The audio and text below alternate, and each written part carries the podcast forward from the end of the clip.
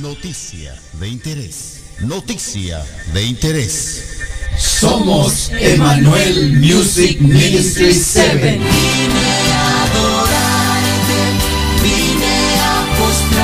Y te invitamos a que escuches Radio Joven Adventista. Como el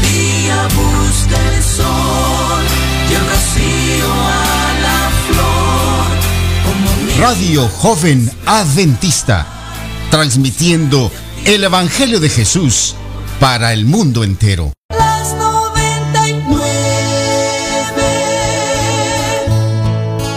dejo en el aprisco y por las montañas Baja su aplicación escribiendo RJA Radio. Visita su página web jovenadventista.com. Visita su muro en Facebook escribiendo RJA Radio.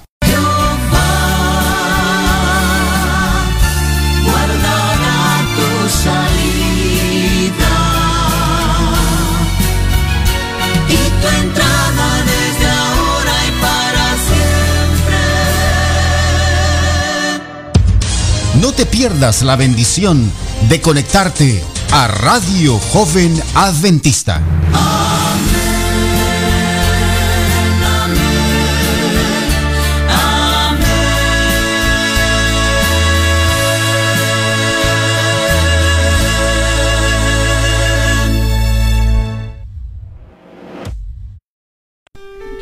¿Qué tal amigos? Muy buenos días, buenas tardes, buen provecho.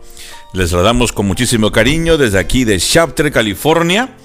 Queremos decirles que el Señor les acompañe, el Señor esté con usted.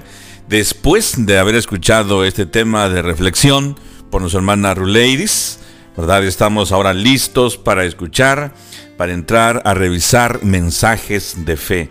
Queremos darle la bienvenida a su programa, a esta estación de Radio Joven Adventista, con su programa Levi Hernández, o mejor dicho, con mensajes de fe con su amigo Levi Hernández, quien le saluda con muchísimo gusto. Y para iniciar, vamos a hacerlo con una oración.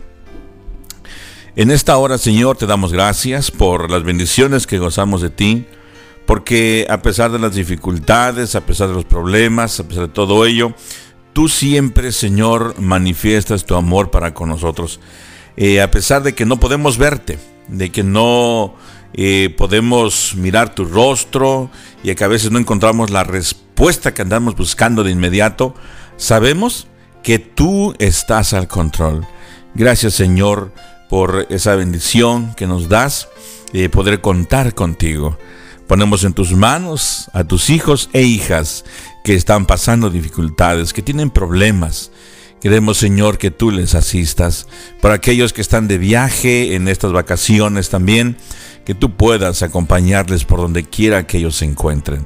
Que ellos puedan ir, eh, tener un encuentro contigo y regresar con bien.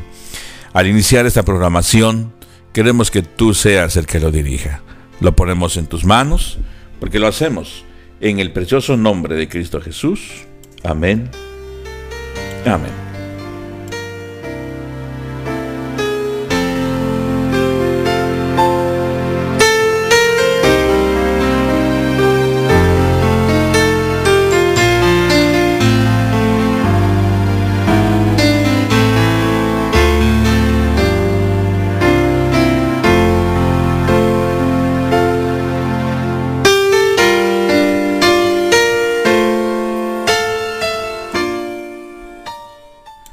Estamos muy felices, hermanos, amigos, de poderles saludar en esta, en esta mañana, en esta hora. Deseamos que allí donde tú te encuentres puedas respirar la atmósfera del cielo. Es como, como una orden, como una invitación, ¿verdad? Que donde quiera que tú estés, que tu entorno sea como un pedacito de cielo. Es un poco difícil, muchas veces, sí, es verdad, es a veces muy difícil por el ambiente donde uno se encuentra o donde te encuentras. Sin embargo, puedes tú ser una luz, puedes tú ser una luminaria y por lo tanto ahí es un pedacito de cielo.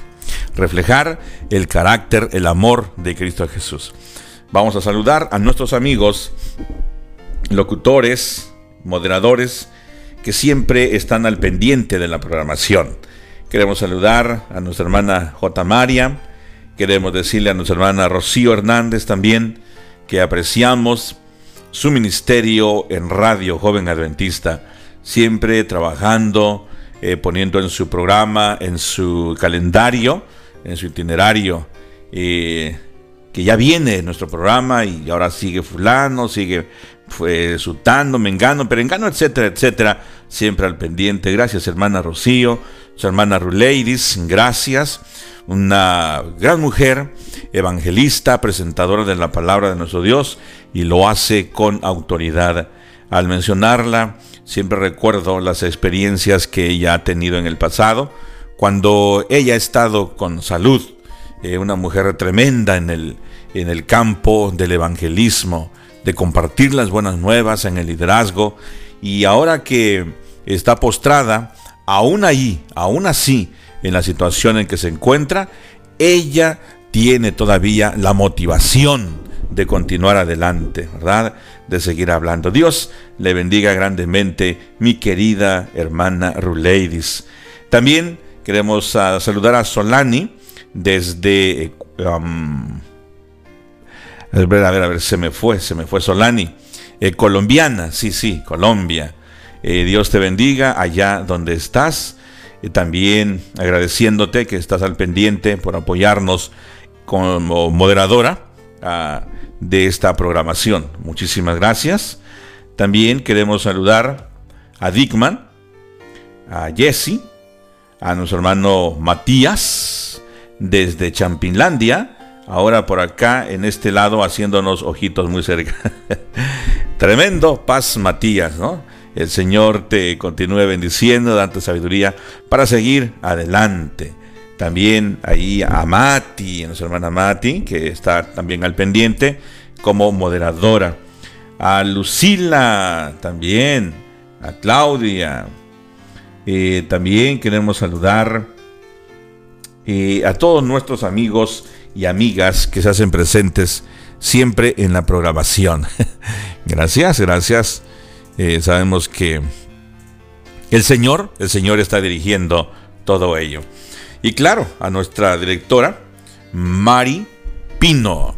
El Señor le bendiga, mi querida hermana, qué gusto eh, poderle saludar, saber que a pesar de las dificultades que enfrenta día a día en su persona, en su hogar, con sus hijos, en la iglesia, eh, a veces situaciones que uno desconoce también, eh, ahí está, con ese ánimo siempre puesto, siempre eh, levantado a pesar de todo, ¿verdad? Es, también es bueno escucharle, es bueno admirarle. Y como dijo alguien, honor a quien honor merece, ¿verdad? El Señor le continúe bendiciendo, mi querida hermana, a usted, a su familia y a la familia también de Radio Joven Adventista. Saludamos a nuestros amigos que están en sintonía acá en el norte de California. Tenemos a nuestro amigo Antonio, a Carmelo, a Héctor, Artemio, Álvaro, Álvaro Hernández, los dos en, en, Los Ángeles y también Álvaro Hernández en el norte de California. Álvaro, el Señor te bendiga. Álvaro Hernández en Los Ángeles, el Señor esté contigo, con tus lindas nenas también, que el Señor las proteja, las bendiga también a tu esposa, a tus papás y a toda la familia les mandamos un fuerte saludo, un fuerte abrazo. Queremos también saludar a Otilia, ¿sí? Eh, Dios te bendiga.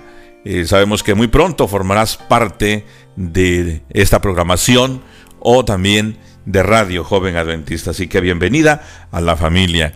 Por ahí está nuestro amigo Minor también al pendiente, cómo se desarrollan los programas de Radio Joven Adventista.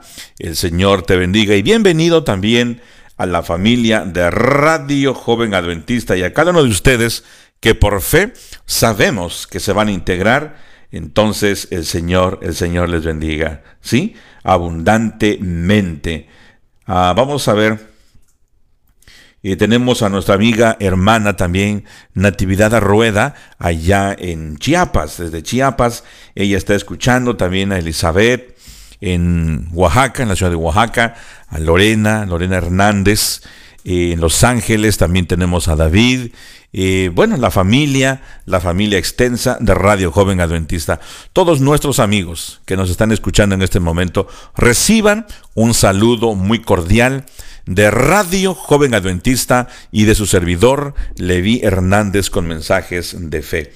Vamos a, a escuchar un canto, vamos a mirar el amor de nuestro Señor manifestado en, esta, en este programa como lo venimos mencionando, vamos a presentar y tal vez vamos a darle como un pequeño giro a nuestro programa el día de hoy y en el siguiente tema.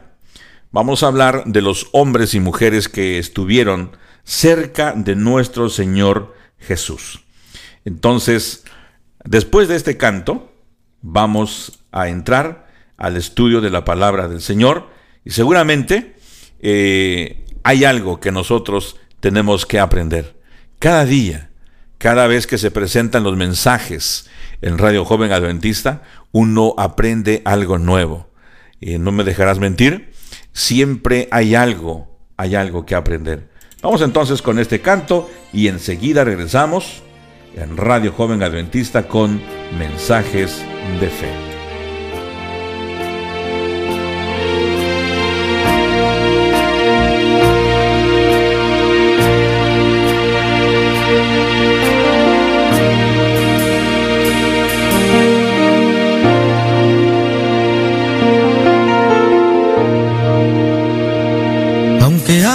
Pruebas en tu camino.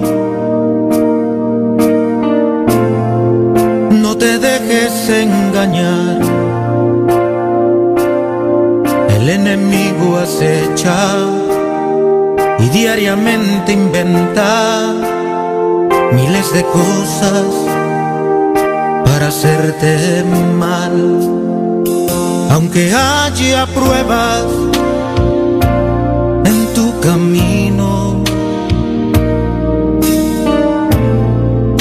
Señor te guiará. Dale tu mano ahora, pues al final de todo, Él te sostendrá.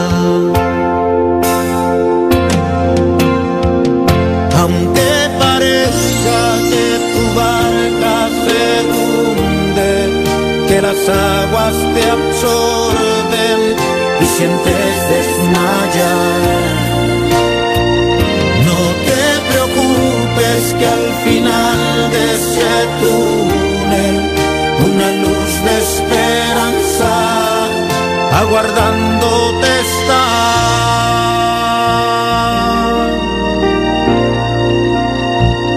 Aunque haya pruebas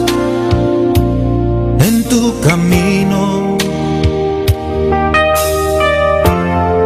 Ten confianza en el Señor, así como oscurece, así precisamente el día resplandecerá.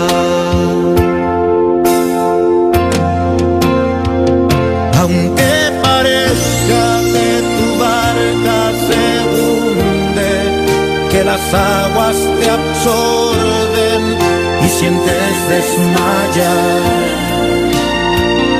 No te preocupes que al final de ese túnel una luz de esperanza aguardándote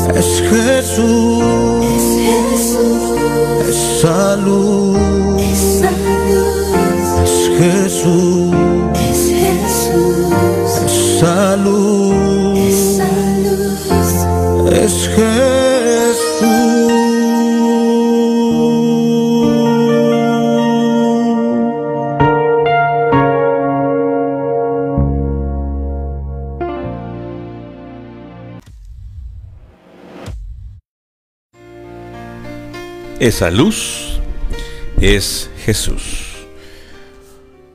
A veces uno no encuentra la respuesta que está buscando de inmediato. Uno quisiera que las cosas le salieran del todo bien cuando uno lo quiere. Y a veces uno ora, ora y ora y aparentemente no encuentra ninguna respuesta. Me gustó aquel pensamiento, aquella, inscripción, ¿verdad? Que dice que Jesús o nuestro Dios siempre contesta las oraciones.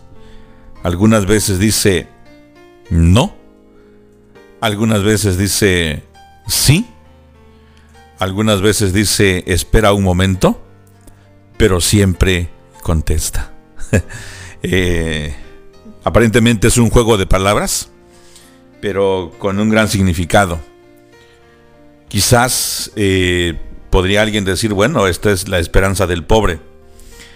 Y de cierto modo, tiene razón, porque nosotros somos pobres. Eh, nos creemos ricos, creemos tener todo, queremos y pensamos que estamos bien cubiertos. Sin embargo, la descripción que se hace para ti y para mí no es muy alentador ni muy alentadora. ¿ah? Que somos pobres, no solamente pobres, sino también ciegos, además desnudos. Y la lista continúa. Pero dentro de todo ello, el Señor tiene misericordia de cada uno de nosotros. Mensajes de fe trae para nosotros la palabra del Señor y entonces usamos eh, personajes bíblicos que vivieron una vida similar, semejante a la nuestra. Es decir, que los personajes que tomamos aquí no son hombres que descendieron del cielo, como en el caso del Señor Jesús, pero de ahí en fuera, todos los demás hombres son nacidos de mujer excepto Adán. Pero de ahí en fuera, después de todo ello, usamos o buscamos analizar la vida de cada hombre o mujer que traen para nosotros mensajes. Alguien dijo que todos estos personajes están dentro de la Biblia y cuando uno abre la escritura y revisa cada personaje, ellos cobran vida. Dando a entender que es como un tesoro, que está escondido, que está enterrado, y mientras no lo encontremos, mientras no lo saquemos para darle uso, pues eh, de nada, de nada sirve tenerlo ahí. Y decir a todo el mundo que tenemos un tesoro y tenemos un tesoro, pero está escondido, no le sacamos ningún provecho. Pero nosotros sí, en mensajes de fe traemos a hombres y mujeres que vivieron una vida igual a la tuya, igual a la mía, que tuvieron hambre, que tuvieron miedo, que huyeron. Algunas veces engañaron, ¿sí? Que no lo sepa nadie. Algunas veces robaron. Algunas veces cometieron adulterio. Algunas cosas que son, eh, si a ti te agarraran con las manos en la masa, como dijo alguien, es algo vergonzoso, algo penoso. Pero lo lindo de todo esto es que una vez que ellos pidieron perdón, arreglaron su vida con el Señor y con las demás personas, ellos alcanzaron la vida eterna. Esto es lo que me da esperanza. Por eso, mensajes de fe habla con autoridad, con seguridad, creyendo en el perdón absoluto que nos da Cristo Jesús. Que Él se pone enfrente de nosotros y nos declara santos como que si nunca hubiéramos pecado. ¿Qué te parece? ¿No te parece eso como algo que no ni siquiera tendríamos que considerar? No es posible, no se vale. Después de ser pecadores, después de haber cometido tantas equivocaciones, es tanto el amor del Señor que Él manifiesta con nosotros, que Él nos pone, nos perdona y nos pone como si nunca hubiésemos hecho alguna maldad. Qué maravilloso el amor del Señor. Qué, qué lindo. Por eso es que el amor del Señor, la historia de la redención, el amor que el Padre mostró al enviar a su Hijo en rescate del mundo, para que todo aquel que cree en Él pueda ser salvo, será el tema por toda la eternidad. Será el tema que estaremos estudiando en, en, la universidad o en las universidades del cielo. Es interesante. Este amor no lo podemos entender nosotros. Con nuestra mente limitada, no podemos entender la magnitud del amor de nuestro Dios. Que siendo aún pecadores, Cristo murió por nosotros. El inocente, aquel que no tenía pecado. Dios, su Padre, cargó en él el pecado de todos nosotros. El apóstol Pablo, en cierta ocasión, dijo que si alguien osara o quisiera morir por alguien, todavía tendría que ver quién es ese alguien. ¿sí? No va a morir simplemente por alguien así nomás porque sí. En todo caso, si a mí me pidieran morir por alguien, yo moriría tal vez, tal vez, por alguien que sea una persona buena, honesta, por una persona que vale la pena dar la vida por ella. De lo contrario, yo no me voy a aventurar así nada más porque sí. A dar mi vida por alguien que ni vale la pena. No, no le encuentro sentido a ello.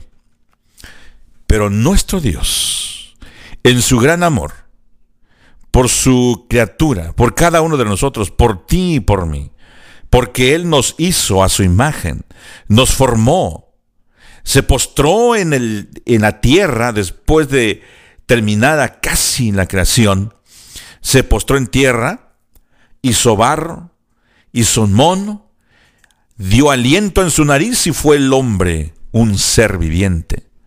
Fuimos hechura suya. Fuimos creados a su imagen y semejanza. Pero nos apartamos del camino, nos descarriamos. Cada quien se fue por su camino. Pero Él, aunque nos hizo, aunque nos creó a su imagen y aunque nosotros apartamos, Él todavía vino a rescatarnos. ¡Qué gran amor! Como dice el himno, ¡oh, qué amor inmensurable! Y en esta semana, nuestros hermanos, la mayor parte, están celebrando, recordando, y conmemorando eh, lo que es la pasión de Cristo. Nosotros, un servidor, no lo hace solamente una vez al año, sino lo hacemos muy a menudo, recordando, estudiando ese gran amor, ese sacrificio que hizo nuestro Señor Jesús, de tal forma que tú y yo tengamos vida y vida eterna. Que por el porque nos apartamos de Él, porque el pecado hizo separación entre Dios y nosotros. Vino Cristo Jesús como el puente, como el único camino, para que caminemos por Él y tengamos una vez más acceso a nuestro Padre y a la tierra nueva. Interesante poder notar que nuestro Señor Jesús estuvo dispuesto a morir por cada uno de nosotros. ¿Qué es el sacrificio mayor que hemos hecho? ¿Qué has hecho por alguien que amas? ¿Por alguien que quieres? ¿Has trabajado más de la cuenta? ¿Has eh, donado un órgano? Sí, yo sé que eh, en la audiencia hay muchas personas que han sido donadores, inclusive han donado sangre, han dado vida, han donado un riñón, eh, ciertas partes ¿no? de órganos que pueden donarse, que es lo máximo que nosotros hemos hecho. Recuerdo la experiencia de un niño que le dijeron, mira, tu hermanita va a morir. Así que necesitamos eh, sangre, una transfusión de sangre. Y, y hemos buscado a un donador o donadores y nadie es compatible con la sangre de ella. Solamente tú. Y el hermanito dijo, sí, claro, yo voy a dar la sangre por mi hermanita. Está bien. Entonces viene el proceso, lo acuestan cerca de la camita donde está su hermanita le sacan la sangre, hacen la transfusión y el niño comienza a llorar después. Y su papá y los que estaban alrededor de él le preguntaron, ¿y qué te pasa? ¿Por qué no estás feliz de que le diste sangre a tu hermanita, de que diste, eh, de que has donado parte de tu vida? Y el niño dice, sí, lo único que yo estoy esperando es, ¿a qué horas me voy a morir? ¿A qué horas dejo de existir? Porque ya le di mi sangre a mi hermana. Mire lo que este niño estaba dispuesto a hacer para que su hermanita viviera. Él no sabía que eh, era solamente parte de su sangre. Él pensó que al donarla, ella iba a seguir viviendo y él iba a morir. ¡Qué amor! Él estaba dispuesto a morir para que su hermanita viviese qué experiencia. Además está decir que por el pecado, al entrar el egoísmo, la envidia, los celos, todo aquello, somos incapaces de mostrar amor por nuestros semejantes. Cuando alguien está sufriendo, padeciendo una situación económica, nosotros eh, acostumbramos a decir o hemos escuchado a alguien decir, ojalá que no seas tú la persona que diga esto, ¿no? Pero dicen, pues cada quien que se rasque con sus propias uñas, que cada quien se pueda, pueda solucionar su problema. Pero nosotros estamos ahí para ayudar, para apoyar, para ser de bendición. Para eso somos llamados. Tristemente, no queremos dar un paso, menos la extra milla, menos. Y claro, culpamos al pecado por ello. Pero si el Señor Jesús hubiese dicho, bueno, yo los hice, yo los crié, yo los formé, mis hijos son hechura mía, pero desobedecieron, se apartaron, se fueron, déjalos. Que les caiga el castigo por desobediencia es la muerte, que se mueran. Yo no voy a dar mi vida por ellos, ni siquiera vale la pena. ¿Qué, qué historia se escribiera? Que fuera de nosotros si Cristo Jesús no hubiese venido a dar su vida por cada uno de nosotros. Al venir el Señor Jesús, como dice la Escritura, llegando el tiempo, el tiempo del Señor, el Señor Jesús nació. Vino el niño, nació, como dice el registro bíblico, nacido de mujer, nacido bajo la ley. Y la historia cobra un nuevo, un nuevo rumbo, un nuevo giro. Ahora es diferente. Y alguien dice, bueno, pero qué coincidencia que el Señor Jesús nació en el año cero. Qué, qué coincidencia. ¿Cómo es que el Señor tiene todo programado? ¿O fue casualidad? ¿O cómo es? Bueno, hasta en esto nosotros sabemos el orden que nuestro Dios tiene en su, en su control, en su manejo. Él maneja el universo por leyes que rigen cada astro, cada planeta, cada ser viviente. Todo lo que tiene vida tiene leyes y son dirigidas por nuestro Dios. Así que no hay casualidad para Él. Para Él no existe ello. De paso, Albert Einstein dio una respuesta cuando alguien le preguntó acerca de qué él opinaba del, del, cielo, que los astros, que aquí, que allá, y que si Dios lo hizo y lo dejó todo el abandono, y etcétera, etcétera. Y él contestó y él dijo, Dios no juega a los dados con su creación. Es decir, que Dios tiene todo bajo control. Y viene, viene a nacer el niño Jesús. Y él crece y la escritura dice que el niño crecía en estatura, en gracia, para con Dios, para con los hombres, en sabiduría también. Qué lindo, ¿ah? Qué lindo que no solamente porque era el era Dios pudo haber crecido así, sino porque tuvo una madre que dedicó su vida a la enseñanza de este niño. Por eso alguien también mencionó y hizo una, hizo una pregunta y tal vez muy acertada, que a Dios sí le gusta hacer excepciones. Por lo tanto, eligió, hizo una excepción entre las mujeres y eligió a María como madre de Jesús. Y, y, estoy de acuerdo con él, aunque ustedes no lo crean. Perdón estoy de acuerdo con él. Porque el Señor Jesús no podía venir a nacer en cualquier hogar, en cualquier casa, donde hay gritos, donde hay contiendas, donde pelea el hombre y la mujer por esto y por lo otro. No, tuvo que nacer en un, en un lugar, en un hogar especial.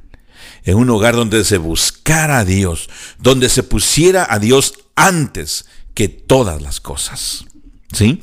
Por eso es que el Señor nació en ese hogar. Si hace acepción de personas, si no las hace, que Él sea el que juzgue. El libro de Job nos dice que Él hace esto y hace lo otro y nadie le puede decir, oye, ¿y por qué lo haces? Y claro, aunque tú lo puedas decir, Él no va a tener tal vez el tiempo que perder para cumplir un capricho y contestarte una, una pregunta que quizás no tiene ningún sentido. Pero, al decirte esto, no estoy diciendo que Dios no tiene cuidado de ti. No, al contrario, Él te lleva en sus brazos. Él tiene el sumo cuidado de ti. Ahora, el Señor Jesús crece y cumple su ministerio. Durante tres años y medio, Él eh, lleva a cabo la misión por lo cual él fue enviado. Cuando llega también el cumplimiento del tiempo, y todo esto estaba profetizado en el libro de Daniel, cuando llegó el tiempo, es interesante notar, mis, mis queridos hermanos, que para nuestro Dios, vuelvo a repetir, no hay casualidades. Todo lleva una, una ley. Todo es guiado por orden. Nuestra directora dijo que hágase todo decente, con orden y en orden. ¿Sí?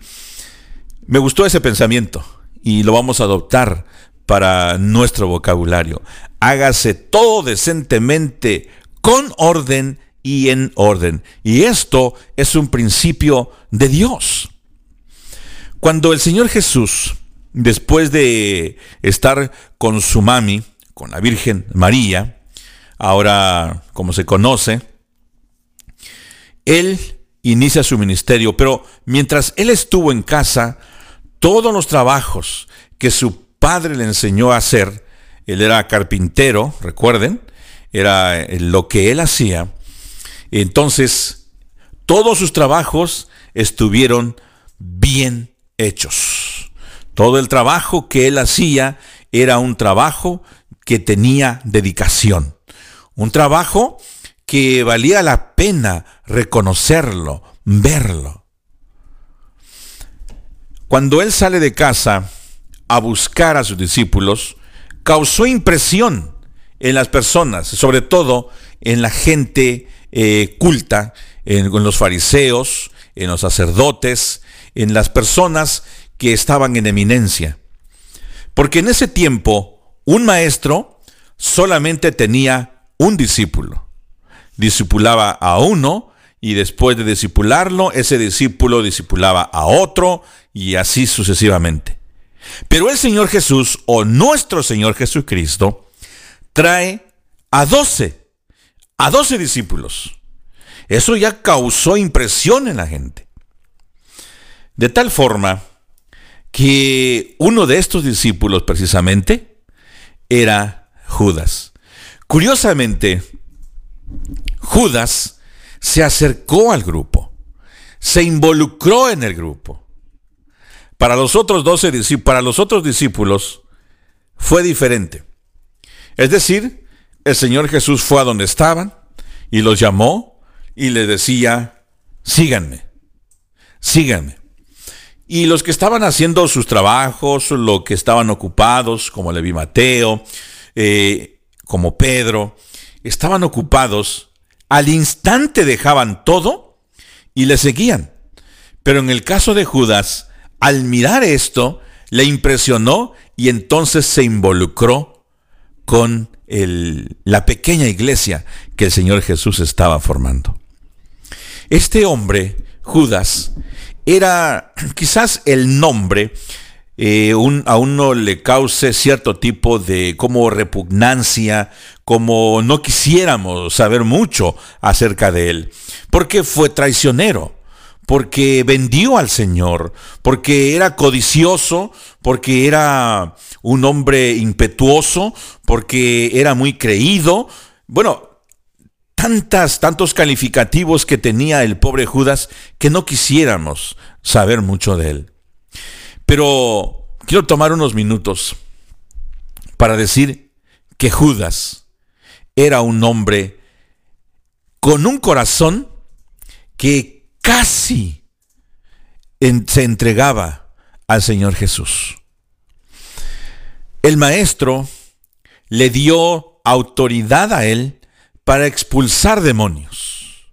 Le dio autoridad para sanar a los enfermos. No solamente ello, le confió también los tesoros de la iglesia que estaba formando. ¿Quién, eh, ¿Quién, le puede confiar la tesorería, el manejo de las finanzas en la iglesia o en la organización donde tú estés a una persona que sabes que es traicionera, que le gusta robar, que ¿quién, ¿a quién se le ocurre algo así? ¿No?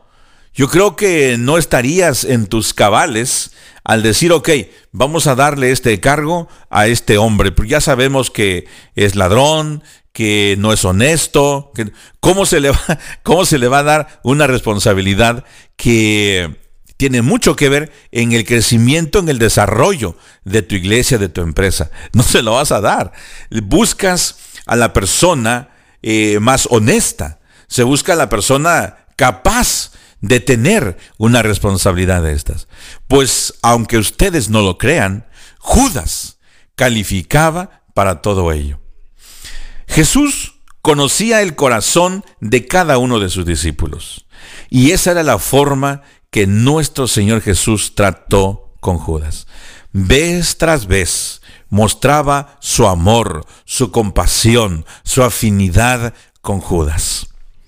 No lo, no, no lo regañaba delante de los discípulos. No le decía, no lo insultaba delante de los discípulos. No lo hacía quedar mal delante de ellos.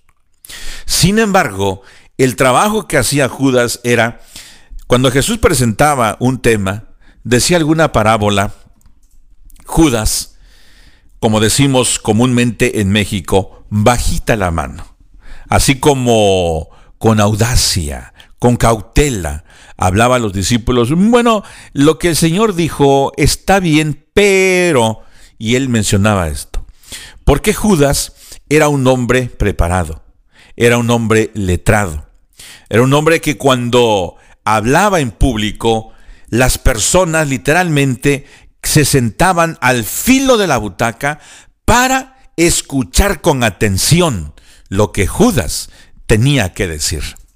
Los discípulos no sospechaban lo que Judas albergaba. No, le hacían caso, porque Judas era un hombre letrado, porque Judas hablaba con autoridad. Los demás discípulos venían del, como dice la escritura, del vulgo. Eran hombres que, es verdad, conocieron al Señor Jesús, pero antes de ello eran hombres que no tenían letras, que sí sabían un poco de historia quizá, que tenían conocimiento básico simplemente. Pero Leví Mateo y Judas eran los que dentro de los discípulos estaban preparados. Y Judas era uno de ellos, que tenía una educación más elevada un coeficiente intelectual también mejor que los demás. Por eso, cuando él hablaba, los discípulos le escuchaban. La gente en las comunidades, en las aldeas donde él llegaba, le ponían mucha atención. Y algo que sorprendía también a las personas, a los pobres, es de que Judas sacaba de, su bolsa, sacaba de, de su maletín, podríamos decir, ofrendas y le daba a los pobres por autoridad de Cristo Jesús. Así que hablaba con autoridad, actuaba con autoridad y también le daba dinero a los pobres.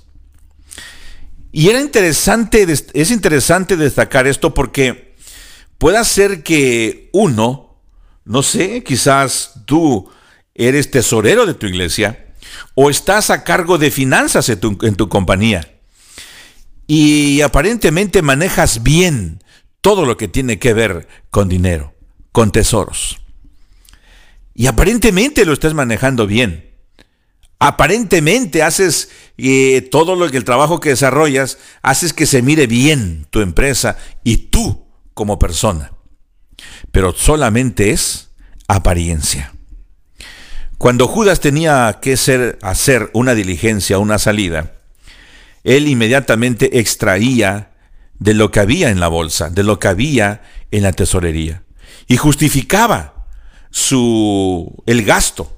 Lo justificaba de tal forma que decía, bueno, eh, uno tiene que comer, eh, hay que pagar a fulano para que nos ayude en esto. Siempre trataba de justificar él, eh, lo que él gastaba.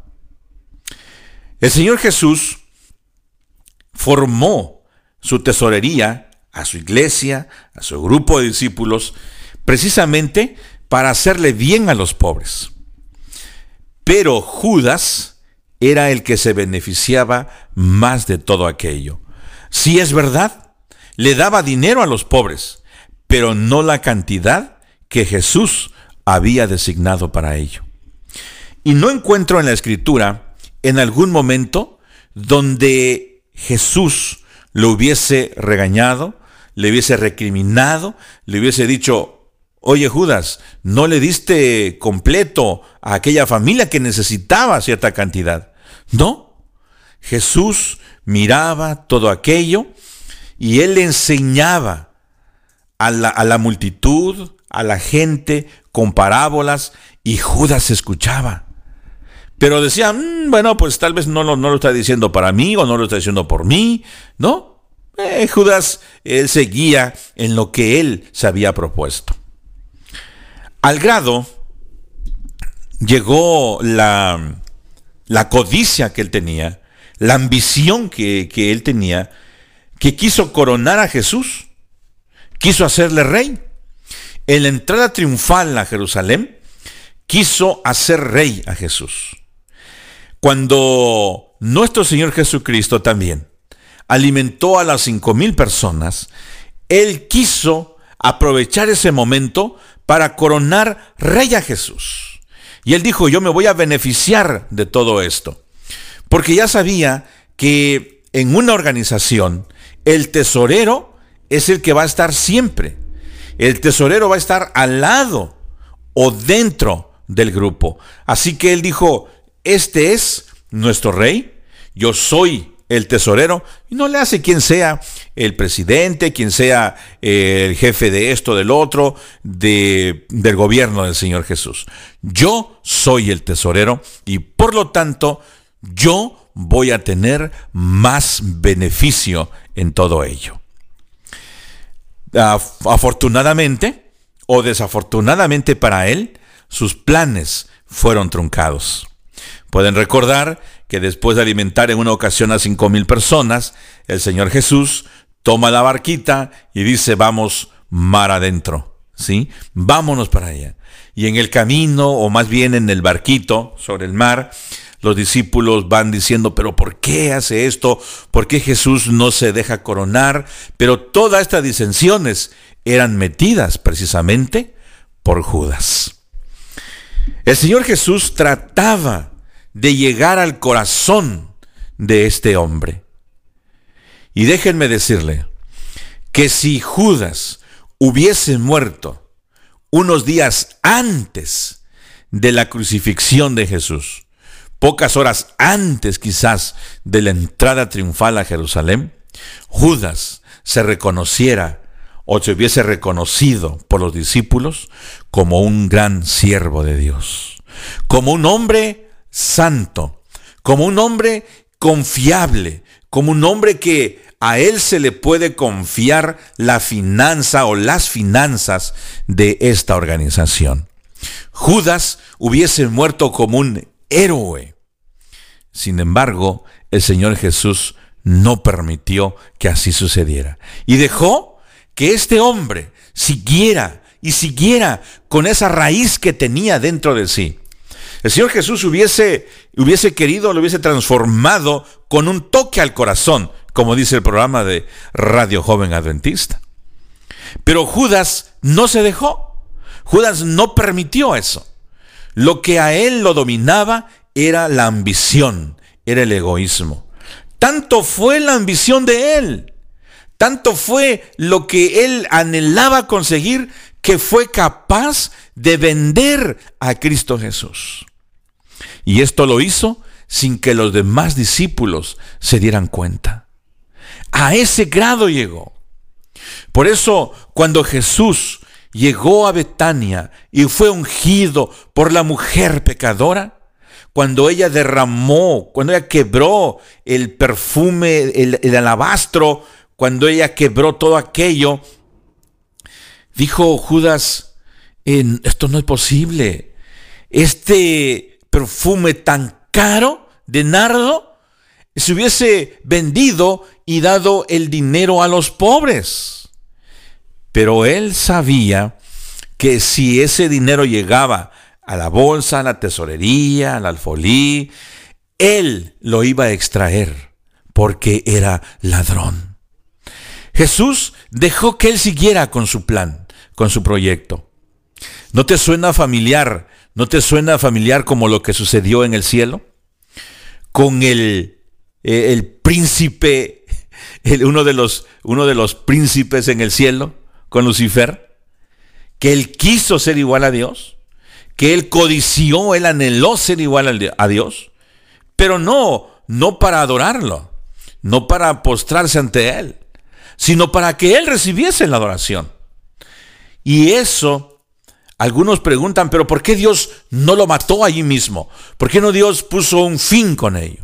No, al contrario, dejó que siguiera y siguiera y siguiera hasta que hubo guerra en el cielo. Bueno, pues algo similar sucedió con Judas. El Señor Jesús, conociendo los corazones de sus discípulos, Él pudo haber puesto fin en cualquier momento a la situación de Judas. Le hubiese llamado aparte, le hubiese dicho, muchacho, lo que, lo que tú estás haciendo no está correcto. Aparte de que estás robando, sigues codiciando, debes de cambiar esa actitud si quieres ser mi discípulo. No, no lo hizo así. El Señor Jesús con toda amabilidad siguió hablando a la multitud, siguió trayendo palabras de aliento, palabras de ánimo, sanaba a los enfermos, los curaba, sanaba los espíritus que estaban afligidos, sanaba el interior del ser, los curaba espiritualmente, emocionalmente y después les daba también la sanidad física. Y Judas miraba todo ello, todo aquello. Casi se convencía, casi se convertía, casi lograba ser un hombre de acuerdo al corazón de Dios. Pero lejos de ello, lejos de ello, traicionó a su maestro. Estuvo dispuesto a vender por 30 monedas de plata el precio de lo que valía un esclavo en ese tiempo. De esa forma él dijo, bueno, 30 monedas de plata pues ya es, es algo para mí. Así que si vendo al maestro, yo sé, he visto tantos milagros que él ha hecho, sé que se va a zafar de sus captores. Por eso cuando están en Getsemaní, cuando van a orar, allí eh, ya sabía Judas el itinerario que tenía el Señor Jesús y le dijo a los captores, miren, al hombre que yo vaya a besar, ese es Jesús. Así que cuando los captores llegan, inmediatamente Judas corre a donde está Jesús y le da un beso. Y el maestro le pregunta, ¿con un beso entregas a tu Señor? Y Judas esperaba que en ese momento se librara de sus captores, que Jesús en ese momento hiciera un milagro o que vinieran ángeles pero no fue así. Que los ángeles llegaran para libertarlo, para liberarlo, no fue así. Se llevaron a Jesús y Judas lo siguió, lo siguió de cerca, hasta que llegaron a donde estaba Anás y Caifás. Pasaron las horas, iba sucediendo el juicio que le llevaban, que, que estaban teniendo en contra de Jesús. Y Judas cada vez, cada hora que pasaba, le angustiaba, le pesaba el corazón. Porque decía, no, no, esto no, no puede ser. ¿Por qué Jesús no se ha liberado todavía de sus captores? ¿Por qué no lo ha hecho? Y se dio cuenta que era demasiado tarde. Llegó un momento cuando entró, interrumpió el juicio, entró a la sala y dijo, yo entregué sangre inocente. Él es inocente, Caifás. Por favor, déjalo libre, es inocente. Todas las caras de los que estaban ahí en la audiencia se quedaron fríos, dijeron, no es posible. Y Jesús no dijo ni hizo nada. Al contrario, lo miró con ternura. No lo miró con miradas eh, que le recriminaban y miradas que le decían o le hubiesen dicho, mira Judas lo que hiciste, es que traidor, cómo me vendiste, mira dónde estoy. No, lo miraba con ternura, lo miró con, con tal vez con tristeza, con dolor, pero ninguna mirada de, de poder decir, qué traicionero eres. No, todo eso, inclusive, fue más difícil para Judas. Por eso llegó un momento en que arroja las monedas de plata les dice, entregué sangre inocente. Lo sacan de la sala y sale corriendo, llorando amargamente. Y podría pensar que si Judas hubiese pedido perdón a Jesús, hubiese arreglado esa situación con él, posiblemente otra historia se escribiera de él. Pero él decidió el camino que para muchos o para algunos es el más fácil. Él decidió quitarse la vida, suicidarse. Qué triste que después de haber estado con Jesús, con el dador de la vida, caminar con Jesús, comer con Jesús, ver los milagros que hacía Jesús, relacionarse de una forma íntima con el Maestro. El Maestro le lavó los pies. Él vio tantos milagros. Qué lástima después de haber pasado y perdido tanto tiempo con el Maestro. Terminó como el peor de los cobardes. No quisiera preguntarte si en algún momento tú has traicionado o has robado. No quiero preguntarte eso. Porque todos hemos pecado. Todos nos hemos apartado del Señor. Todos hemos quebrado su ley. Pero no podemos quedarnos ahí. No podemos seguir el rumbo, el camino que siguió Judas. No, todo lo contrario. Tenemos que acudir al Maestro. Y en la siguiente edición vamos a ver un caso de otro hombre que también tuvo que ver y estar cerca de la muerte, del juicio y de la muerte de nuestro Señor Jesús. Y quizá esa sea nuestra experiencia de poder arreglar nuestra vida con Él, con el Señor Jesús, y, y alcanzar su perdón. Vamos a orar. Padre, gracias por tu palabra. Gracias porque nos hablas a través de ella, porque nos das consejos, porque podemos aprender de allí cosas que debemos y no debemos hacer. Contamos, Señor, con tu dirección. Así que rogamos que nos acompañes y nos dirijas. Que seas también en la próxima hora, que tu palabra sea expuesta. Lo rogamos en el nombre de Jesús. Amén. Amén.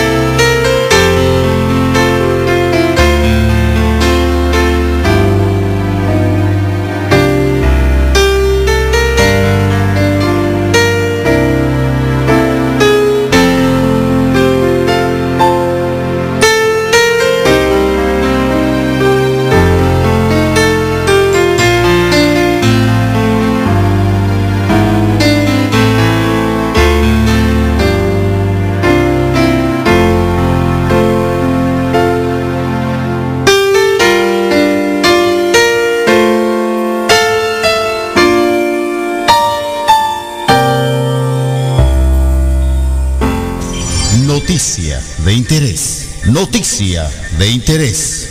Somos Emanuel Music Ministry 7.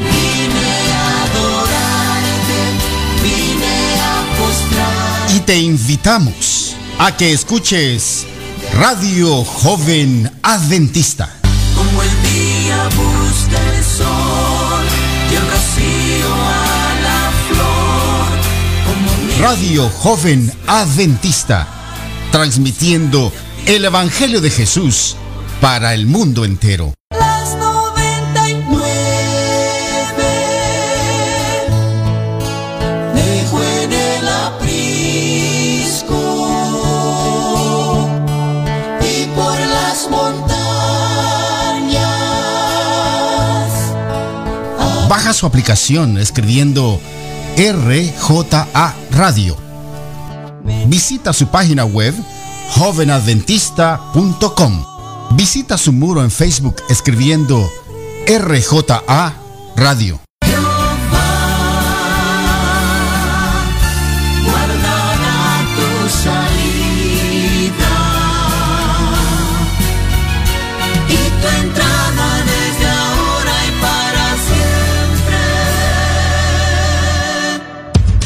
No te pierdas la bendición de conectarte a Radio Joven Adventista.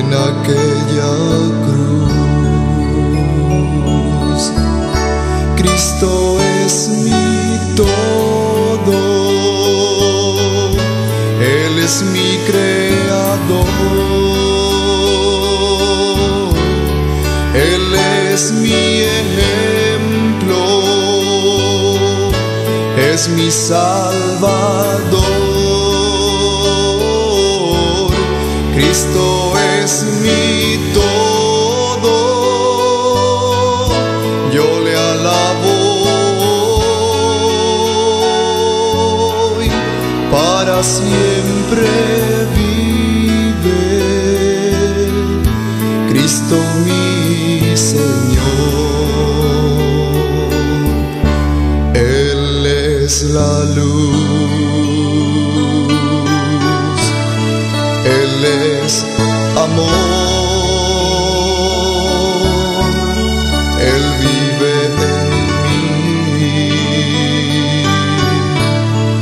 es mi Jesús, Él vive hoy y volverá. Esto lo sé, pues lo prometió.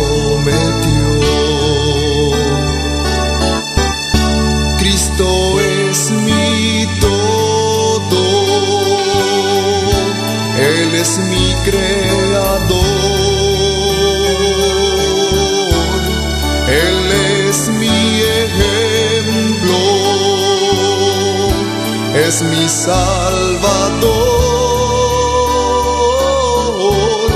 Cristo es mi todo,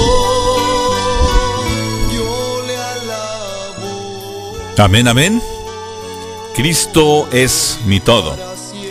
Seguimos en programa especial de Radio Joven Adventista con su servidor Levi Hernández y la hermana Rocío Hernández también apoyándonos eh, como siempre lo hace y también a nuestra queridísima Solani desde Colombia que está apoyándonos también en lo que tiene que ver con el sistema de moderación. A cada uno de ustedes, amigos, hermanos que están en sintonía, el Señor les bendiga abundantemente. Que todos y los que están escuchando, pues cada uno de ustedes, puedan recibir la bendición que están buscando. Que el Señor pueda concederles el deseo de sus corazones, el corazón de cada uno de ustedes. Hay hombres y mujeres que tienen peticiones especiales en este día. Vamos a orar por ello.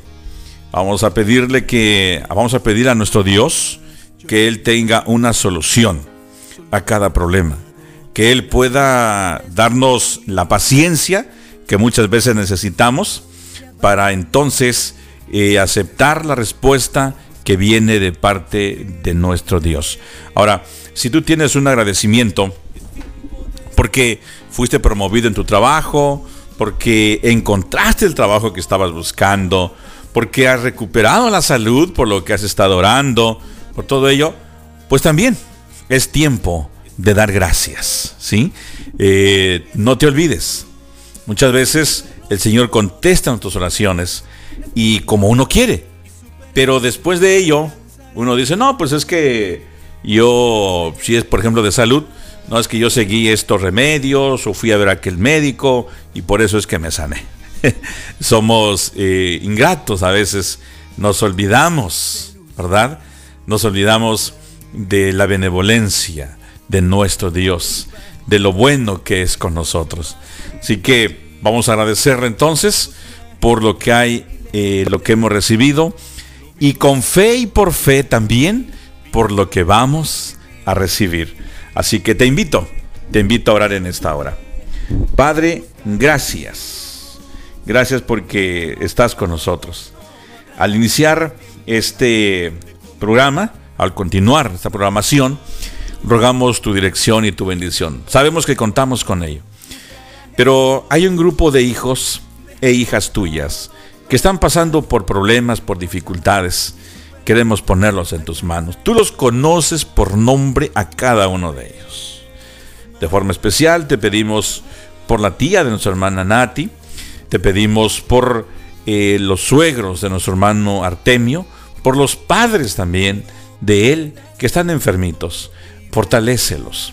Te seguimos rogando por la salud de nuestra hermana Ruleidis para que tú la fortalezcas y esa obra que has empezado en ella de restablecerla puedas terminarla muy pronto, Señor. Dale la paciencia, la confianza en ti que ella necesita. Te ruego también que estés, que sigas estando con Cris donde quiera que Él se encuentre. Tú lo conoces, tú sabes, lo ponemos en tus manos, protégele y que sea de bendición todo esto. Ahora, al, continuar estudiando tu palabra, rogamos tu bendición y tu dirección. Pues lo pedimos en el precioso nombre de Cristo Jesús. Amén. Amén.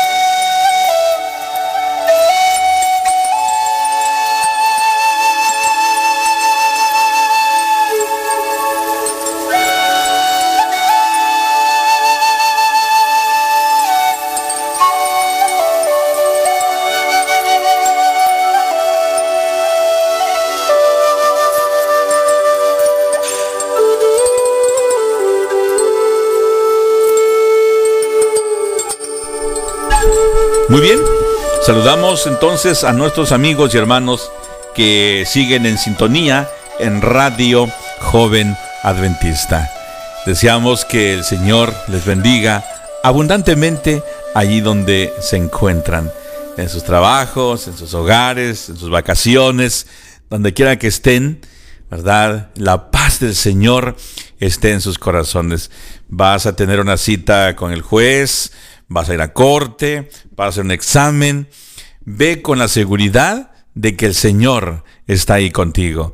Eso es, la esperanza que nosotros tenemos. Hay aflicción en nuestras vidas, en nuestros corazones. Sí, hay problemas que a veces no sabemos ni por qué suceden, como dice el canto, ¿no? No siempre eh, tengo la respuesta que quiero. No sé por qué sucede así, pero algún día lo entenderé. Ah, el canto, canto adventista. Pero bueno, vamos a continuar entonces saludándote allá donde tú estés, donde quiera que te encuentres. Gracias por tu sintonía. Y queremos decirte que las formas de contactarte y de comunicarte y de escuchar, de sintonizar Radio Joven Adventista es a través de www.jovenadventista.com www Y ahí puedes entrar y entonces automáticamente te conectas al canal de bendición. Puedes compartir también esa página en cualquier parte del mundo, inclusive en los Estados Unidos. Pero también en Estados Unidos, Puerto Rico, Hawái, Canadá, lo puedes hacer a través del área 641-793-5986 y tienes familiares que se encuentran en estos lugares, puedes entonces darles este número de teléfono y para que puedan disfrutar de la programación que tiene Radio Joven Adventista. Eh, Radio Joven Adventista, déjame decirte que es un, un ministerio que fue iniciado en el corazón de Dios.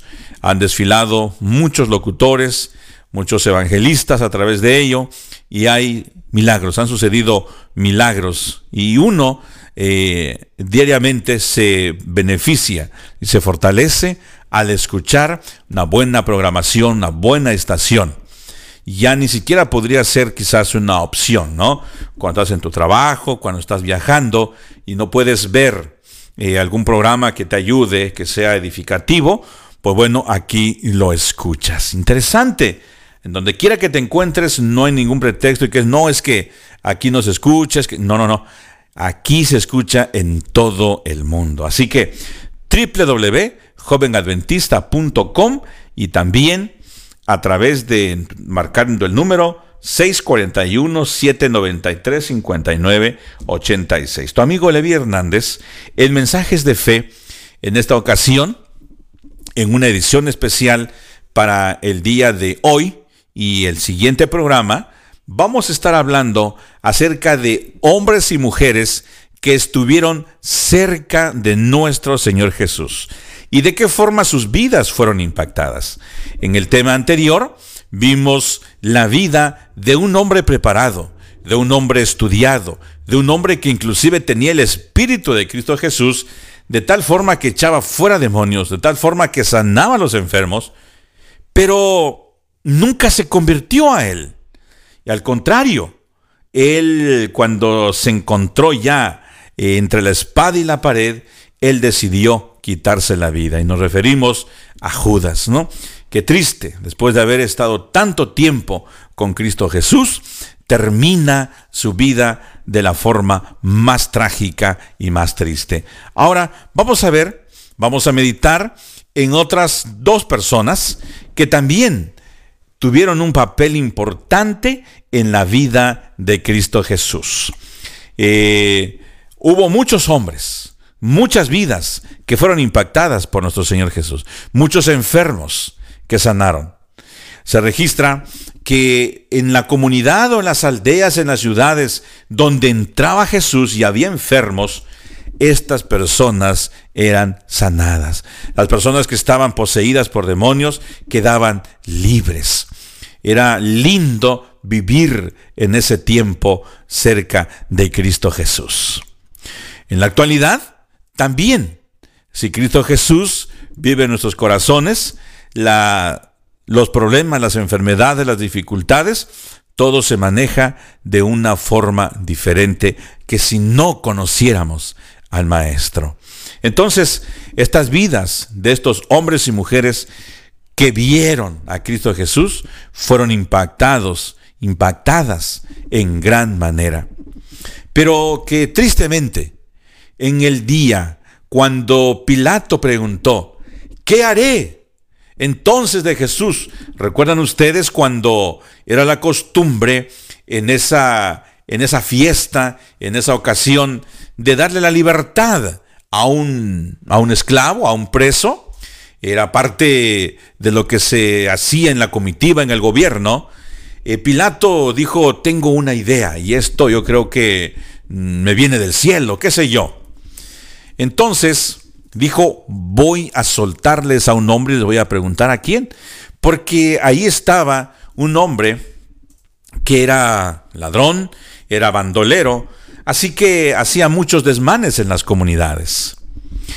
Y trajo ahí a Barrabás. Y dijo Pilato, como en una decisión salomónica que el pueblo hiciese, ¿a quién quieren que le suelte? Porque él pensó que todo mundo iba a decir que soltaran a Cristo Jesús. Pero no le funcionó el plan. ¿Verdad? Cuando él pregunta, ¿a quién quieren que le suelte? Dice todo el mundo, todo el pueblo que estaba ahí, a Barrabás. Se quedó impresionado este hombre, Pilato. ¿Cómo es posible? Y entonces, ¿qué haré de Jesús? También él lo voy a soltar. No, crucifícale, crucifícale. Qué triste. Después de que le dio de comer a más de cinco mil personas, por lo menos en dos ocasiones que se registra en la escritura, que sanó a muchos enfermos, ahora la gente, el populacho está aquí olvidándose de los beneficios que recibieron, que obtuvieron de Cristo Jesús. Y no solamente están callados, sino ahora están gritando que crucifiquen a Cristo Jesús. Qué ingratos, podríamos decir nosotros, ¿ah? Qué ingratos que después de haber recibido eh, la salud, la sanidad, la comida, el alimento, todo ello, ahora, en el momento crucial, cuando había que defender a Cristo Jesús, o agradecer y dar testimonio por lo que Él había hecho en las vidas de ellos, todo mundo gritaba a una sola voz, crucifícale crucifícale. Y no solamente eso, sino que atinaron a decir todavía, y que la sangre de Él caiga sobre nosotros y sobre nuestros hijos. Qué terrible sentencia lo que ellos estaban pronunciando. No sabiendo que años, unos añitos más adelante, cuando el general Tito llegó a conquistar a la ciudad, dice que la sangre de todos ellos, porque el ejército romano era brutal, así que mataban a judíos como matar, qué sé yo, alguna plaga o algo. Pero muchos se fueron a refugiar en el templo y allí le llegó el ejército y mataron a miles de judíos de tal forma que la sangre, la sangre de ellos iba en la calle como si fueran ríos, cumpliéndose lo que ellos dijeron, que la sangre de Él caiga sobre nosotros y sobre nuestros hijos. Ten cuidado, mi amigo, mi amiga hermana, cuando pronuncies un juicio, cuando digas algo eh, de esta magnitud, porque muchas veces no sabemos lo que nosotros decimos. De paso, cuando Cristo pendía de la cruz, Dijo él, perdónalo Señor, porque no saben lo que hacen. Yo podría decir un poquito más, perdónalo Señor, porque no saben lo que dicen. Y entonces, estos hombres y mujeres que recibieron todo el beneficio de Cristo Jesús, ahora en un momento crucial, todos están diciendo que lo maten, que lo crucifiquen. ¡Qué terrible! después de ver sus vidas ser impactadas, después de decir, este es el Hijo de Dios, después de haber visto sus maravillas y alababan a Dios, mírenlos ahora, se olvidaron de todos sus beneficios. ¿No será que nos pasa eso también? ¿No será que recibimos la bendición de Dios? ¿Será que pedías por un hogar bien establecido y el Señor te lo concedió? Y dices, no, pues es que yo soy inteligente y sé cómo manejar a mi esposo, sé cómo manipularlo. Inclusive algunas mujeres dicen cómo mangonearlo. Qué triste. Después de haber padecido y pedirle a Dios, ahora dice, no, es que yo soy inteligente, yo sé cómo hacer las cosas. O recibiste la salud. Y dices, no, es que el doctor que me atendió fue muy bueno. ¿Y cuántos ayunos se hicieron? ¿Cuántas oraciones se pidieron por ti para que sanaras? Y sanaste y ahora eres malagradecido. O conseguiste un buen trabajo, un buen empleo, una buena posición. Y dices, no, pues es que mi inteligencia, es que para eso me preparé, para eso estudié. Qué triste. Después de haber recibido los beneficios de Dios, nos olvidamos, nos apartamos. Entonces, vamos a seguir hablando de estos hombres y mujeres que destaca la Biblia, que fueron impactados por Cristo Jesús y vamos a ver el resultado de ellos. Antes de continuar, vamos a escuchar un canto que precisamente habla acerca de, de nuestro Señor Jesús, ¿sí? Que tiene que ver con que es tiempo de buscarle, es tiempo de estar con Él. Yo creo que nosotros necesitamos la dirección de Cristo Jesús en nuestras vidas para tomar buenas decisiones, para en los momentos difíciles poder nosotros, eh, o inclusive cuando nos nos sintamos o nos sentimos solos.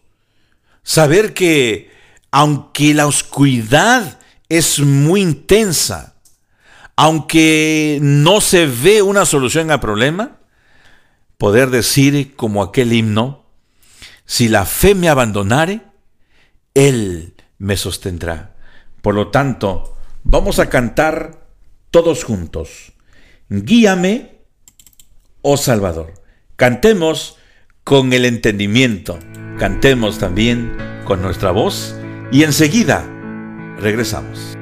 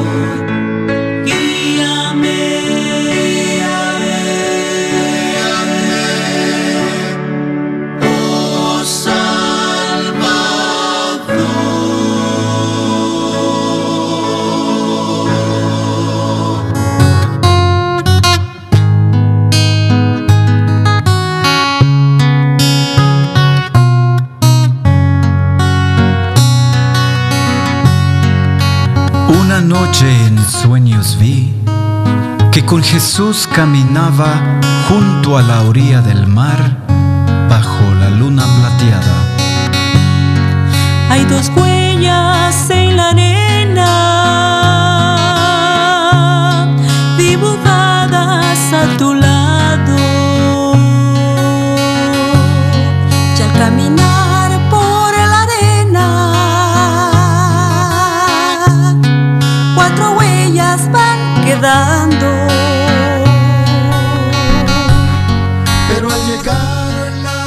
Guíame, oh Salvador.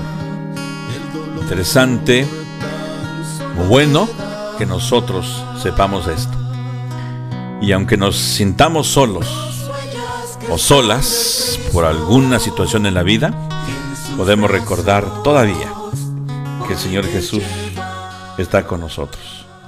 Lo prometió y Él lo va a cumplir.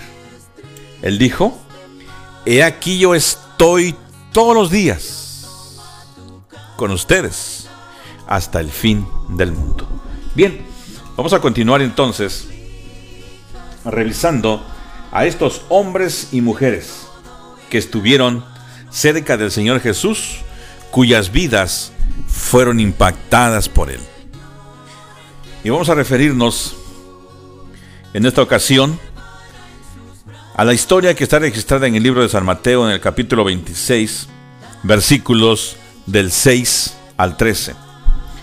La Sagrada Escritura dice de la siguiente manera, Estando Jesús en Betania, en casa de Simón el leproso, se le acercó una mujer con un vaso de alabastro de perfume muy costoso, y lo derramó sobre la cabeza de él, que estaba sentado a la mesa. Al ver esto, los discípulos se enojaron y dijeron, ¿Para qué es este desperdicio? Pues esto podía haberse vendido a buen precio y haberse dado a los pobres. Al darse cuenta Jesús les dijo, ¿por qué molestáis a esta mujer? Lo que ha hecho conmigo es una buena obra, porque siempre tendréis pobres con vosotros, pero a mí no siempre me tendréis. Pues al derramar este perfume sobre mi cuerpo, lo ha hecho a fin de prepararme para la sepultura. Quiero hacer énfasis en este versículo, en el versículo 13. De cierto os digo, que donde quiera que se predique este Evangelio, en todo el mundo, también se contará lo que ésta ha hecho, para memoria de ella. Y eso es lo que estamos haciendo ahora, recordándola.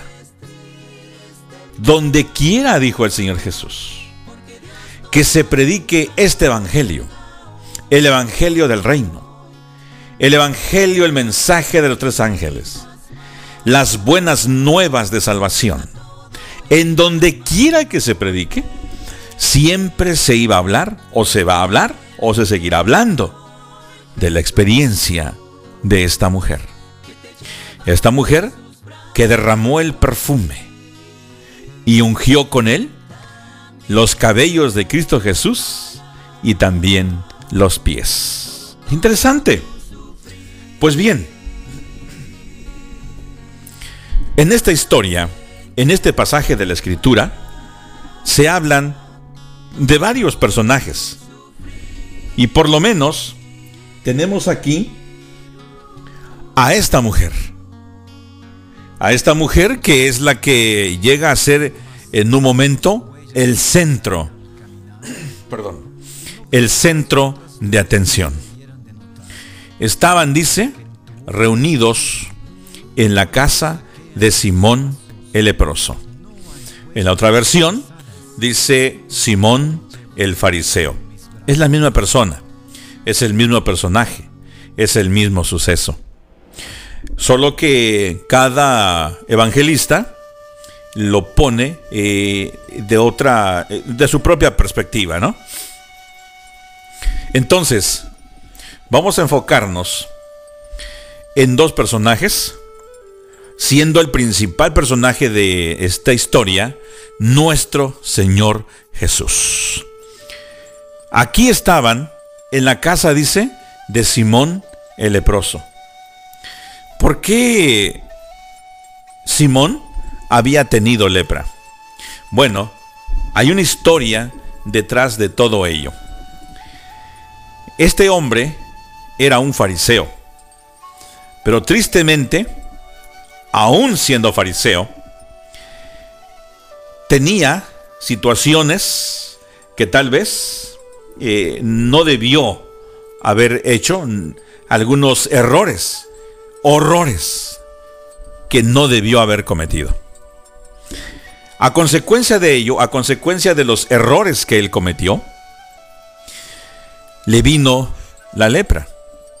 En aquel entonces, la lepra era sinónimo de un castigo por pecado o pecados cometidos. La lepra era el resultado de haberte separado de Dios. La lepra era una enfermedad que prácticamente te quitaba la sensibilidad de las partes de tu cuerpo, dando a entender que si tú ponías tu mano sobre la estufa y esta está caliente, tú no sentías nada. Al contrario, de repente se te caía un pedazo de nariz, se te quedaba, se te caía un pedazo de, o se te caía un dedo y tú no lo sentías. Se perdía la sensibilidad de tu cuerpo. Y esto es lo que le había pasado a este Simón. Pero este Simón, con otros eh, leprosos, fueron puestos aparte esta gente con esta enfermedad no podían convivir con la sociedad. Es decir, se les ponía fuera del campamento, se les ponía fuera de la ciudad, y cuando en el camino, donde venía a una persona que estaba sana, una persona común de la comunidad, una, cualquier persona podría ser tú yo, tú o yo, eh, aquellos leprosos o aquel leproso para que tú no te llegases junto a él y podrías contagiarte de esa enfermedad, aquel comenzaba a gritar, inmundo, inmundo, inmundo. Cuando la persona sana escuchaba ese gemido, ese grito, esa alerta, la persona sana simplemente cambiaba de camino o de dirección para no contagiarse, porque era una enfermedad terminal prácticamente. Pues cuando él andaba ahí gritando, eh, Jesús y sus discípulos lo encontraron en el camino y obviamente lo sanó y les dijo, vayan y preséntense ante el sacerdote. Era algo que se tenía que hacer, era parte del proceso. Entonces, cuando Simón, el leproso, el fariseo, queda sano de su enfermedad, está alegre, está feliz, obviamente. Yo creo que cuando tú y yo hemos sanado de una enfermedad, estamos rebosando de alegría. ¿Te ha sucedido? Personalmente te lo podría contar. Te podría explicar a detalle lo que se siente cuando uno está al borde de la muerte, cuando no puedes levantarte, cuando no puedes caminar por ti solo, cuando tienes que valerte de alguien más. Y en mi caso, yo agradezco a mi esposa porque parecíamos como vueltos a enamorar nuevamente cuando yo no podía caminar ella tenía que llevarme de la mano, yo ya no podía manejar, ella estaba al borde de la muerte. Y tristemente los médicos eh, decían que no tenía nada, que estaba sano, pero eh, estaba muy grave, muy enfermo. Después se pudieron dar cuenta de hacer más análisis, pero se dieron cuenta cuál era y cuál fue mi problema. Estuve enfermo, estuve postrado casi un año. Entonces, yo sé lo que se siente cuando uno está al borde de la muerte y el Señor te permite una vez más vivir. Uno rebosa de alegría. Ves la vida de otra manera. Dices gracias Dios mío porque me das la oportunidad de vivir otra vez más, como dice alguien por ahí. Porque aparte de esa enfermedad que su servidor pasó, también estuve al borde de la muerte cuando estuve en el hospital a causa de una bala. Estuve, recibí una cirugía bastante eh, extensa por asuntos de un balazo y no porque andaba en pandillas ni nada, simplemente por iba a recibir una, iban a, robar, ¿no? Y antes de robarme, antes de dirigirme la palabra, pues me, me dieron el balazo. Triste eso, pero cuando uno sale de esa situación, cuando al fin ya te declaran sano, solamente te dan unos días para que reposes y puedes ya hacer tus actividades normales, uno está feliz, feliz por ello. A mí prácticamente me dijeron inclusive eh, que yo no iba a poder tener hijos, etcétera, etcétera, pero el Señor ha sido bueno en todos estos aspectos. Así que puedo entender a Simón, eh, el leproso, una vez que él recobra la salud. Invita a los demás fariseos y también invita al Señor Jesús a una cena, a gozarse con ellos.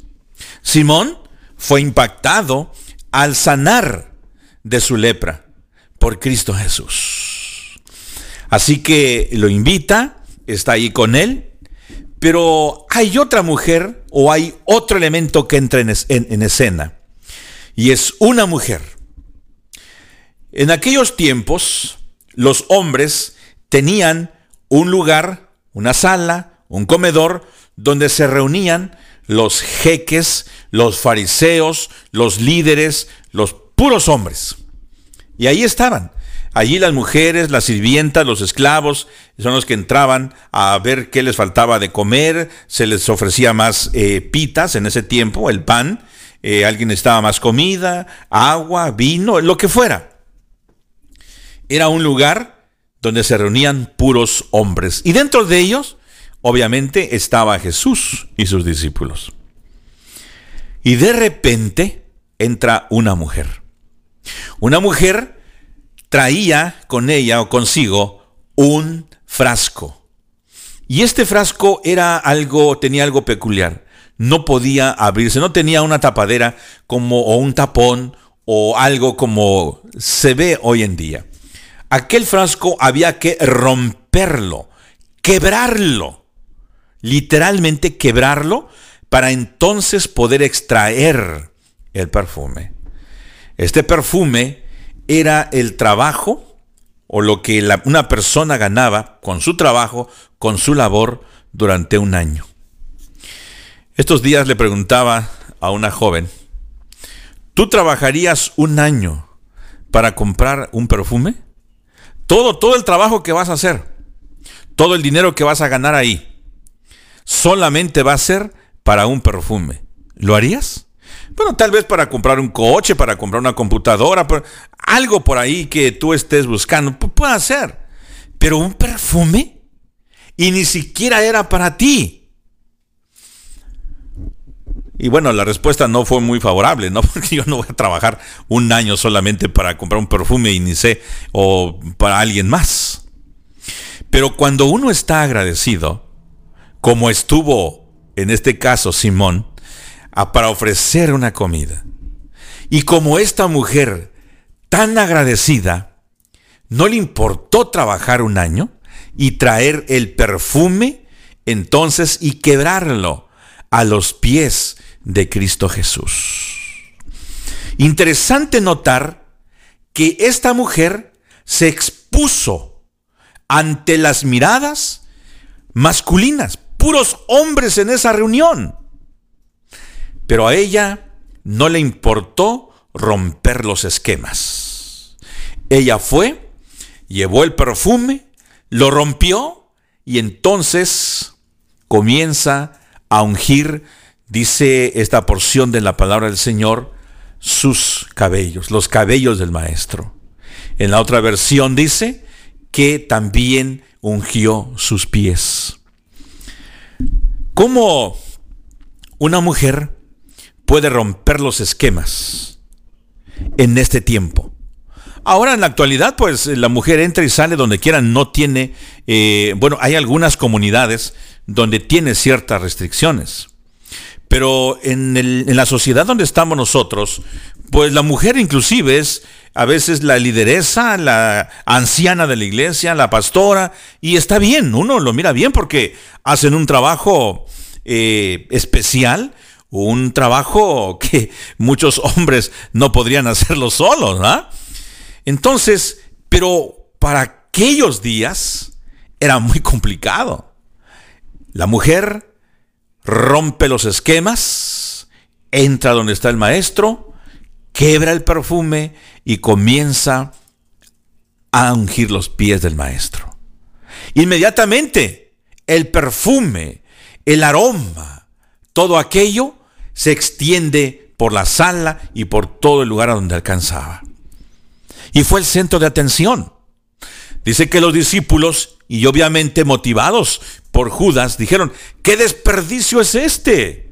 Fíjense ustedes cómo algo que tú no le tienes valor, cuando tú no estás agradecido con alguien o con algo, a ti te, te importa nada. Pero para esta mujer era todo. Y dijeron los discípulos motivados por Judas, ¿por qué se hace este desperdicio? Esto es una brutalidad, no debía haberse hecho.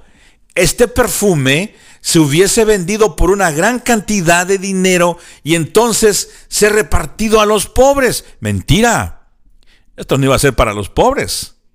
Por eso Jesús más adelante les dijo, a los pobres siempre los van a tener con ustedes. Y pueden trabajar los años que quieran y darle de comer a los pobres.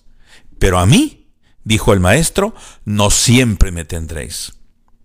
Pero el punto aquí es que la mujer está ungiendo los pies del maestro y hay lágrimas en su rostro y con sus cabellos, dice la escritura, está limpiando, está masajeando, ungiendo los pies de su maestro.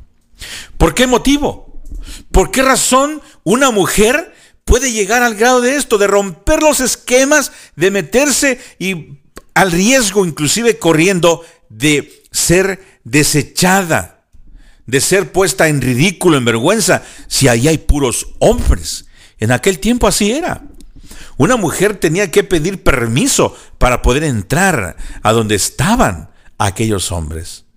Y esta mujer, a pesar de que corría ese riesgo, no le importó. ¿Por qué? De acuerdo al relato bíblico, esta mujer fue a la que trajeron los hombres con piedras y todo en mano y dijeron a Jesús, esta mujer ha sido hallada en el mismo hecho de adulterio. Y de acuerdo a la ley de Moisés, ella debe morir. Y el Señor Jesús se postró en tierra y comenzó a escribir, porque leía los corazones de todos los que, le, los que venían juzgando a la mujer. Leía las intenciones. Y déjame decirte que dentro de estos hombres, de estos eh, hombres de la ley, se encontraba también Simón el fariseo, todavía sano, queriéndole tender una trampa a Cristo Jesús. Así que cuando el maestro ve y lee lo que hay en el corazón de ellos, comienza a escribir adulterio, mentira, robo, falso testimonio y no sé cuántas cosas más escribía el maestro. De tal forma que aquellos con piedra en mano aún, como Jesús no respondía nada, se fueron acercando y fueron viendo lo que ahí decía y decía mentira. También por la mentira, por el engaño, éste puede morir. Así que si aquella persona que tenía su piedra en su mano para arrojarle a esta mujer hallada en adulterio, veía su nombre o veía el pecado que había cometido o estaba cometiendo, corría el riesgo de ser apedreado, dejaba la piedra, inmediatamente huía de ese lugar. Jesús escribía los pecados, cada uno de ellos se fueron acercando, borraba, escribía, borraba y la gente, los acusadores, se fueron yendo. Llegó un momento cuando el Señor Jesús ve que ya no hay nadie y solamente está Él y la mujer. La mujer en vergüenza, cubierta, con la cabeza agachada hacia la tierra, le dice, mujer, nadie te ha condenado. En forma de afirmación y de pregunta. Nadie te ha condenado. Y la mujer se levanta, levanta la, la mirada y el único que ve es a Cristo Jesús y las miradas con ternura y con compasión. Y contesta, nadie Señor, ninguno. Y el maestro, que podía haberla condenado, pues era la ley, le dijo, ni yo te condeno, vete y no peques más.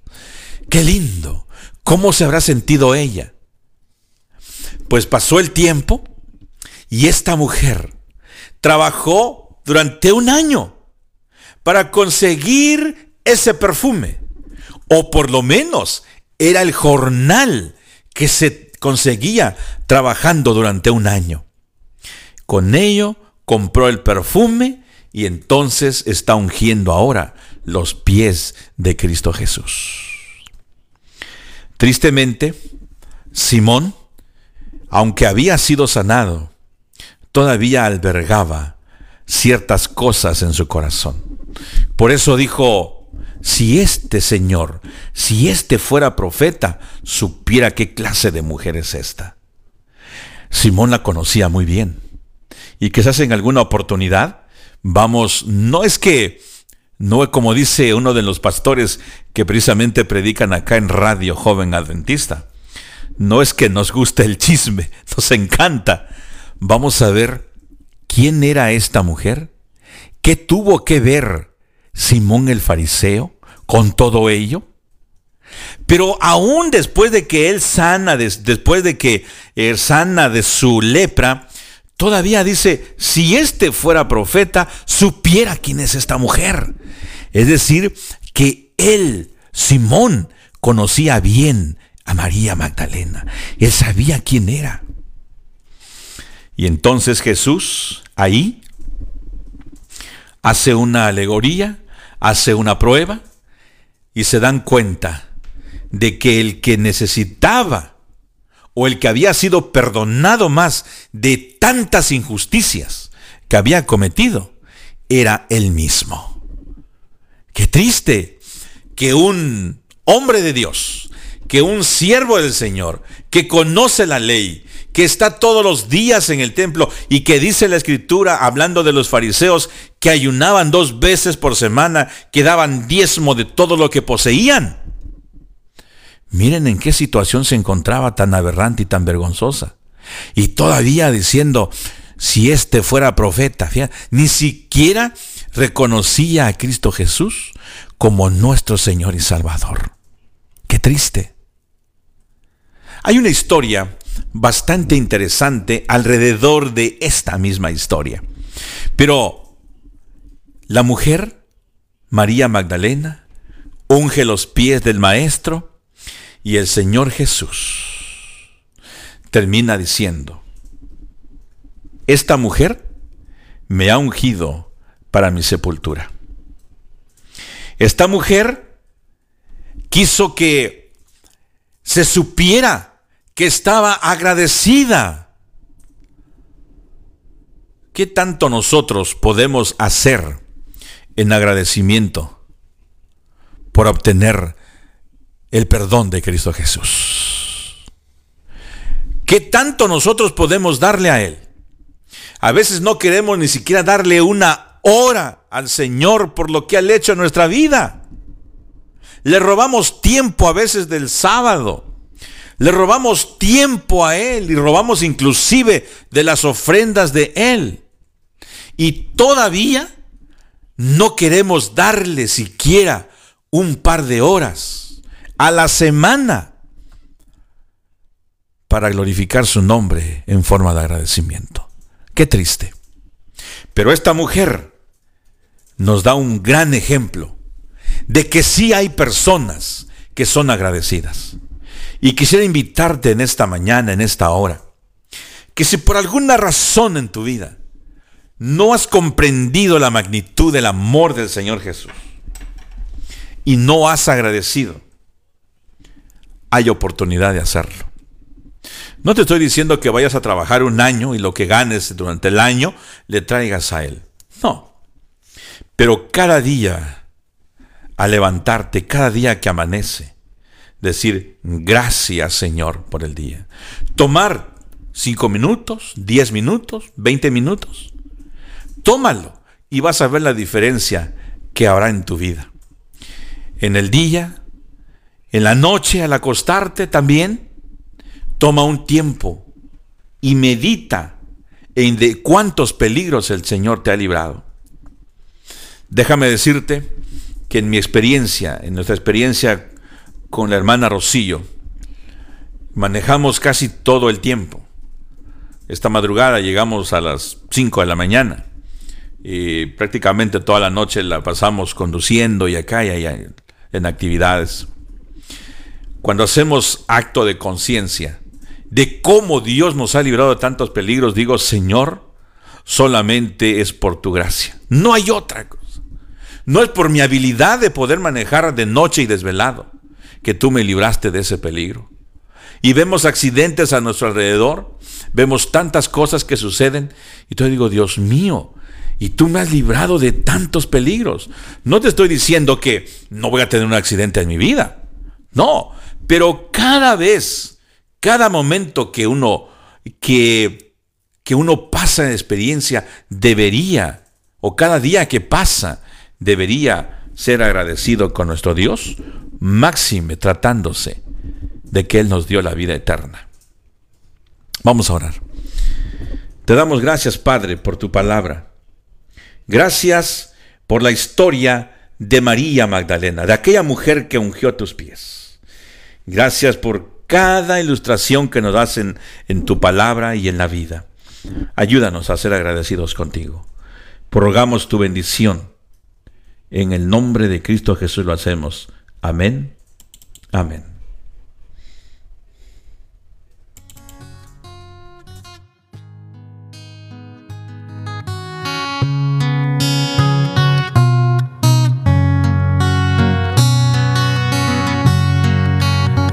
Muy bien, mis queridos amigos, hermanos, no se aparten de la sintonía, viene un programa del todo especial. Tu amigo Levi Hernández y Rocío Hernández también te dicen gracias por la atención y continuamos siempre pegaditos escuchando Radio Joven Adventista. Dios te bendiga abundantemente.